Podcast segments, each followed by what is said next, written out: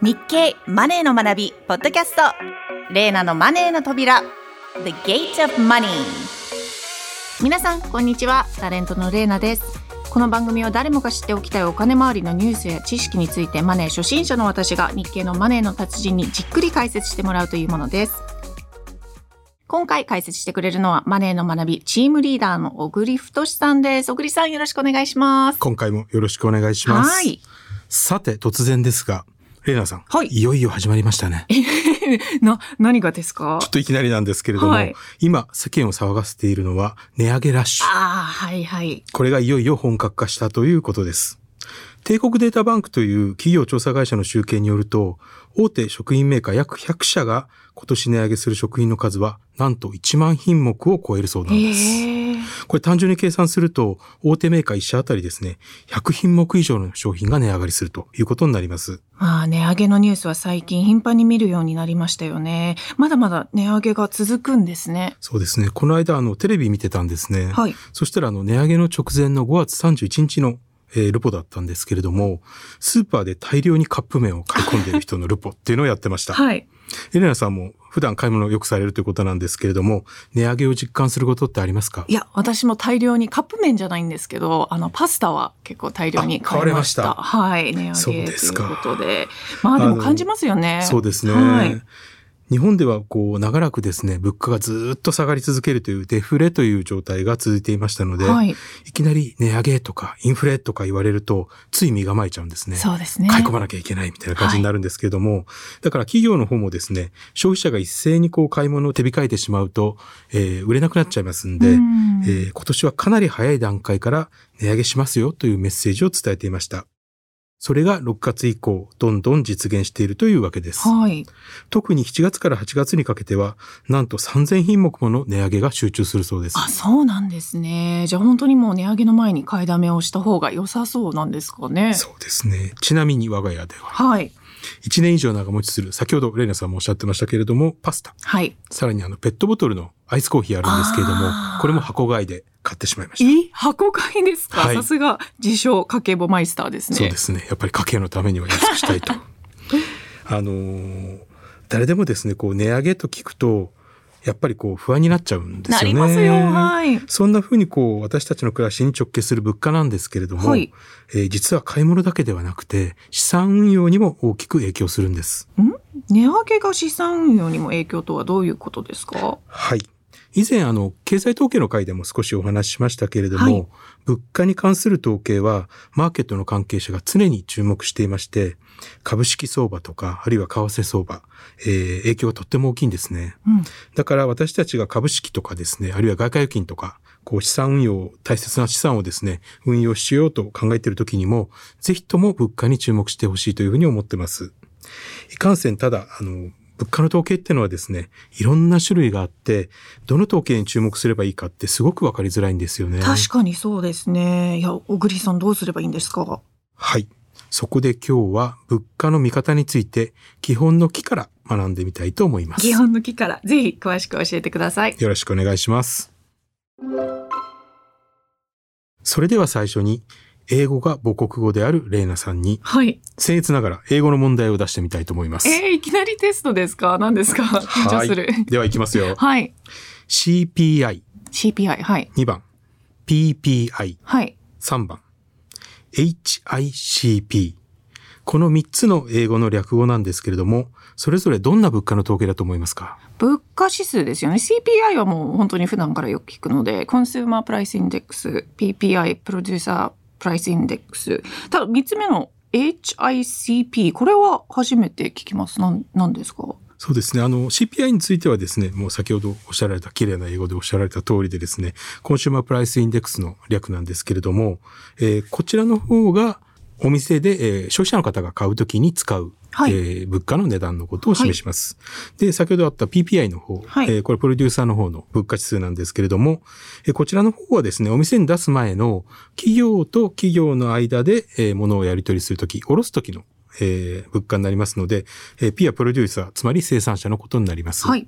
で、日本ではですね、生産者物価指数というふうに呼ぶこともあります。はい。これがあの卸売物価指数になるところなんですけれども、で、そのアメリカで PPI と言うんですけれども、これ日本ではですね、えー、CGPI。CGPI。はい。私もちょっと字を見ながらしか喋れないんですけれども、えー、 corporate goods、えー、 price index はい。ということで、企業物価指数というふうに言う方が一般的になってます。これ日本でもですね、以前は卸売物価指数、えー PPI じゃなくて WPI と呼んでたんですけれども、というふうに呼ばれてたこともあります。CGPI。はい。覚えておきます。はい。ちなみに3つ目の HICP ってありましたよね。これちょっとなんか難しそうですね。難しいですね。これ日本語にですね、直訳すると、はい。調和消費者物価指数ってもっと難しくなってしまうんですけども、私も初めて聞いた時なんじゃこりゃというふうに思ったんですけれども、はい。あの、HI、冒頭の HI なんですけども、これはハーモナイズドインディシーズということで、はい調和とか調合した指数という意味になります。えーこれ、あの、ユーロ圏のですね、消費者物価指数だけに使われる非常に特別な略称なんですね。ああ、そうなんですね。どうしてユーロ圏だけこんな指数を使うんですか？あの、日本とかアメリカっていうのは一国ですよね。はい。だけど、ユーロ圏っていうと、うんドイツとかフランスとかですね、20カ国近い国が、えー集合体となって経済圏を作ってます。はい。だから、物価上昇率もですね、えー国によってやっぱり差が出てきちゃう。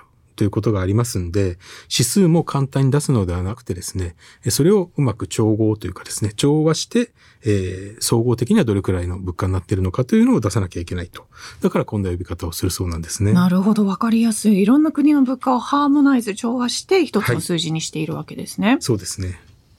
準備体操としてはちょっとハードなというかヘビー、ヘビーなテストだったと思います。本当ですよ。さすがにヨーロッパの物価指数は知りませんでした。ねあの、新聞記事にもですね、そう頻繁に出てくるものじゃないですから、そうですね。あんま見たことなわからないですよねねうんそれでは少し物価についてですね、もう少し詳しく見ていきたいというふうに思います。お願いします。えーこれまで見てきた通りですね、物価の統計っていうのは、国や地域によってですね、いろんな呼び方があるので、えーとりあえずちょっとわかりやすくするためにですね、日本の物価の名称にちょっと統一してご説明をしたいと思います。はい。まずですね、物価の状況を知る上で重要な統計、えー二つあります。はい。えー先ほど紹介しました消費者物価指数 CPI はいですね。で、もう一つが企業物価指数の二つになります。はい。えーこれをですね、えー商品が流通する過程に沿ってですね、並べてみると、最初にまず企業と企業の間でこうやり取りしますよね。はい。だから、えー企業物価指数があって、その後に店舗に並ぶから、えー企業と消費者の間の、えーこれ消費者物価指数なんですけれども、が後に来ると。こういう順番になります。ちなみに日本ではですね、中央銀行である日銀が企業と企業の間で取引される物価の統計を、これもまたさらに2つに分けてるんですね。一つはあの、物の物価ということで、こちらが先ほど言いました企業物価指数。そしてこれちょっと新しい指数なんですけども、はい。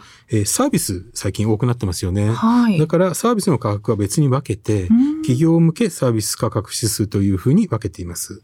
この二つはセットなんですね。いや、それにしても指数は細かくたくさんあるんですね。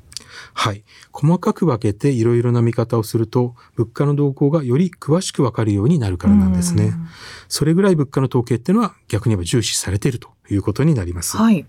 先ほど企業物価指数から消費者物価指数というこう流通の過程を順番に並べましたけれども、これなぜかというとですね、例えば、えー今値上げラッシュと言いましたけれども、はい値上げをする場合はですね、最初に企業物価が上がって、その後に消費者物価に転嫁されるとはいいう形になります。そうすると、その消費者物価だけじゃなくてですね、この途中段階の過程を見ることによって、今値上げっていうのはどの辺まで波及しているのかということがわかるようになるんですね。おお、なんか重要そうな話ですね。詳しくお願いします。はい。例えば、えー番組の最初にですね、6月から値上げラッシュが始まりましたという話をしましたけれども、はい。もしですね、今もこの前の段階、企業物価も上がり続けているとすると、値上げラッシュというのはですね、今後もまだまだ長引くということになります。うん。えーこういうことが予想できるということでですね、えー消費者物価だけじゃなくて、その前の段階の企業物価も注目しなければならないということになります。なるほど、わかりました。いやーところで、冒頭で小栗さん、物価の統計は資産運用にも大きく影響するという話がありましたが、具体的にはどのように影響するんですか？気になります。はいえー CPI のクイズばかりではあれなので、えーいよいよ本丸に入っていきたいと思います。お願いします。あの、マーケットに関わる投資家の方とか、あるいは金融機関というのはですね、非常に物価に注目するんですね。はい。これなぜかというと、えー中央銀行が金融政策をですね、決める際に、物価を最も重視して決めるからなう。ん。小栗さんの以前の回でもそういう話ありましたね。あ、覚えてらっしゃいましたか？はい。日米の中央銀行である、えー日銀と、えー米連邦準備理事会、えー FRB ですけれども、それぞれですね、物価の番人という、えー別称があります。はい。どちらもですね、消費者物価指数が前年比でだいたい2%ぐらい上昇する状態が続く、安定することによって、これを目標にして今金融政策を動かしてるんですね。これどうやって動かすかというと、例えばですね、物価が上がりすぎた、今みたいな状態になったら、金利を上げてですね、えー商品を買いづらくする。えー簡単例で言うとですね、住宅ローンの金利が上がると、ちょっと家を買うのをためらっちゃいますよね。そうですねということで、えー買う人が減って物価も抑制されるということになります。これ逆にですね、物価が下がりすぎたら、今度は金利を下げてですね、買いやすくするということで、えー物価を押し上げるということをします。なるほど、わかりやすい。じゃあ、今のような値上げラッシュの時には、金利を上げればいいわけですね。その通りです。今、アメリカは消費者物価が目標の2%どころか、直近の4月の数字が出てるんですけれども、はい8%以上。という激しい上昇になっています。だから FRB の方でも3月から慌ててですね、今金利を上げ始めているということになっています。う。ん。この金利の引き上げが資産運用にはどう影響するんですか？はい、先ほど外貨と株式2つ例を挙げましたけれども、はいまず外貨について見たいと思います。えー外貨投資ですけれども、えーお金はですね、たくさんの利息をもらえる国の方に流れやすいということがあると思います。はいこれ、えっ、と、為替の会でもやったかと思うんですけれども、はいえー現在アメリカは金利を上げ始めてますんで、そうすると日本は金利上げてないと。そうすると円からドルにお金が流れやすくなります。うんこれが春以降、今急激な円安が進んでるんですけれども、この円安の原因になったわけですね。なるほど。円安が進んだということは、私が持ってるドル預金を今円に変えたらかなりお得になるわけですから、まあ人によってはプラスでもありますよね。株式投資にも影響はあるんですか？実はこちらも大いに影響があります。はい。先ほど話したように FRB が金利をどんどん引き上げれば商品が買いづらくなりますよね。はい。だから金利の引き上げの幅が大きすぎたり、あるいはペースが速すぎたりすると、えー急に物を買わなくなっちゃったりするので、えー景気が一気に冷え込んじゃうと。こういうことが起こります。そうなるとですね、えー当然、えー企業の業績も悪くなるだろうということで、株価も下がりやすくなるとう。ん実際ですね、アメリカの株式市場では今年に入ってから利上げを進めすぎることへの、えー不安からですね、株価が下がりやすくなっているということになっています。うん。つまり景気がおかしくならないように金利を動かすのはさじ加減が難しいんですね。そうなんですね。だから中央銀行は消費者物価に影響を与えるその前の段階の企業物価についても注意深く見ているということになります。なるほど。ところでレナさん、はい。マエストロと言われると何を連想しますか？えーいきなりですね、また。うん、メイストロあーイタリア語で巨匠ですよね。はい、一般的には名指揮者の意味でよく使いますよね。その通りです。オーケストラの指揮者で、こう、名指揮者と呼ばれるような方がマエストロと呼ばれたりするわけですけれども、えー景気が安定するように、金利もですね、こう、うまく操作する。こういう指揮者のことを FRB で言うと、今、あの、パイパウエル議長さんなんですけれども、えー昔ですね、グリーンスパンさんという方が議長をやった頃あるんですけれども、うんえー金利をですね、非常にうまく操作して株式市場が安定するということを実現しまして、マーケットの人からですね、マエストロというふうに称されたことがありますそう。なんですね。で、今はですね、こう、新型コロナの影響だとか、あるいはウクライナ情勢とかいろいろありますので、世の中非常に不安定になっているということなので、パウエルさんもいずれですね、そう呼ばれるようになることを願ってます。本当ですね。いや、資産運用でも物価の動きを見ることが大切だということがよくわかりました。特に中央銀行が目標にしている消費者物価に注目すればいいわけですよねそう。ですね。あの、個人の方の場合は、企業物価までこう分析するってちょっと難しいと思いますんで、えー毎月消費者物価発表されますので、これに注目してくれればいいと思います。ただですね、せっかく物価について学んだので、もう一つだけお話をしたいと思います。はい。資産運用で消費者物価に注目すればいいというのはもうまさにその通りなんですけれども、実はアメリカの場合、注目される消費者物価が2種類あるんです。え、CPI だけじゃないんですか？はい。細かく言うと CPI の他に PCE 物価指数。日本語ではですね、個人消費質物価指数という統計があって、実はですね、FRB、えー最も重視しているのはこちらの PCE の方なんですね。PCE、つまり Personal Consumption Expenditures ですね。はい。どちらも消費者物価なので、えー傾向が大きく変わる。こっちが上がってこっちが下がるということはないんですけれども、数字自体はですね、見ると意外と違うんですね。ん例えばですね、先ほど紹介したように、アメリカの4月の CPI、これ前年比で8%を超える大幅な上昇だったということなんですけれども、PCE の方を見るとですね、実は6%台ということでちょっと低かったんですね。あ、本当ですね。結構差がありますね。一般的にはですね、こう PCE の方が幅広い物価の対象にしてますので、ちょっと CPI とは基準が違うというふうに言われてるんですけれども、うんどちらもですね、えー8%以上と6%台ですから、えー目標の2%を大きく超えているということに変わりません。えー今後上昇率がただ、こう、下がってきた時については、どちらに注目するかによって、じゃあ金融政策どう動くのかという予想も変わってくる可能性があります。日経新聞ではですね、えー CPI も PCE もえー非常に詳しく報道しておりますので、えー PCE の結果についても少し気にかけて読んでみたらいいと思います。はい、そうしたいと思います。最後に小栗さん、物価は今後どう動いてくれるのがいいんですか？はい。買い物をする場合はい。ですね、物価っていうのを安いに越したことはないんですけれども、ね。もし物価が下がり続けるとどうなるか。えー企業当然儲からなくなりますよね。そうなると、えーかつてデフレが続いた日本のように景気が全然良くならないと。こういう状態になってしまうと。目先の買い物はいいけれども、えー企業は儲からないので給料も増えないみたいな状態になってしまいます。えーそうなるとですね、えーなかなかこう景気が良くなりませんので、物価も、あるいはその給料もですね、並行して緩やかに上がっていくと。こういう状況になることがおそらく一番いいことだと思います。いやー、今日は物価について学びました。物価といってもいろいろと奥が深いんですね。いや今後の物価やインフレの動向、私も引き続き注視していきたいと思います。ぜひ注目してみてください。はい。続いてのコーナーは、レーナの American Money Life。このコーナーでは私のアメリカ在住経験をもとに日米のカルチャーやライフスタイルの違いを毎回一つ取り上げて紹介していきます。今回のテーマは日米消費感覚の違いです。小栗さん、ねどうですか？あの、駐在でね、あの、住んでいらっしゃいそうですね。ニューヨークに行ったこともあるので、はいやっぱりちょっと消費の感覚が違いますあ、よね。本当ですか？やっぱり。一番違うのは、こう、週末にこう、買い物に行くじゃないですか。はいこう、郊外のショッピングセンターとか、カスコとか。コストコですね。こ日本でいう。はい。向こうではギャスコだと思うんですけれども、あの、ワゴンに2杯ぐらいですね、はい。山盛りに積んで、こう、車に運んでいくはい方いっぱいいらっしゃいますよね。あれ、普通じゃないんですかそれ？日本で見ますか？見ないですよね見ないですあれくらい買うと一体これ全部一週間で食べちゃうのかなと思うぐらい。そうですね。やっぱりはい食べる量も全然違いますからね、一般的にアメリカ人。多いですもんね。そうです。ね。というようなことでですね、今日ちょうど物価について勉強したので、はい。えーそもそものところはちょっと交渉に行くとですね、はい。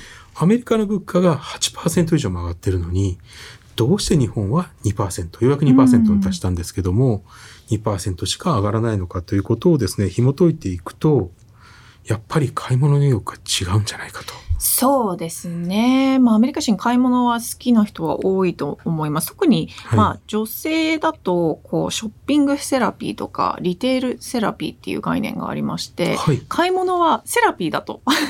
セラピーですか、はい。で、何かを買うことによって、あの、一定の、なんでしょう、ハピネスと言いますか。ストレスをためないようにするるとか、はい。それに幸せを感じるというそうなんですよ。で、私も多分そういう考え方に近いかもしれないですね。なんかか自然とアメリカに住んでる時っ間が長いとそうなそうでするんですかね。ね。なんかちょっと嫌なことがあると、はい。あの、服買ったりとか します。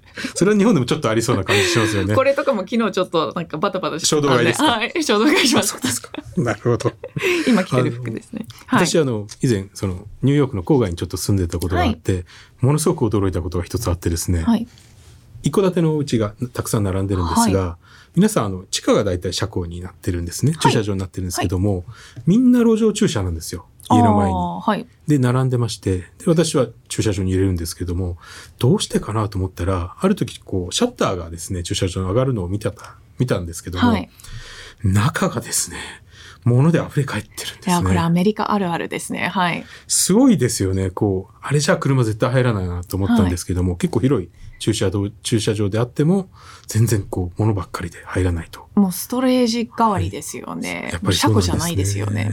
はい。そうするともう道端の方に車を置いとかなきゃいけないということになるんだと思うんですけれども、これはですね、どういうことなんで、こう、例えば、テーブルあるじゃないですか。はい。でもテーブル必ずあるんですよね、下に。椅子もいっぱいあるんですよ。はい。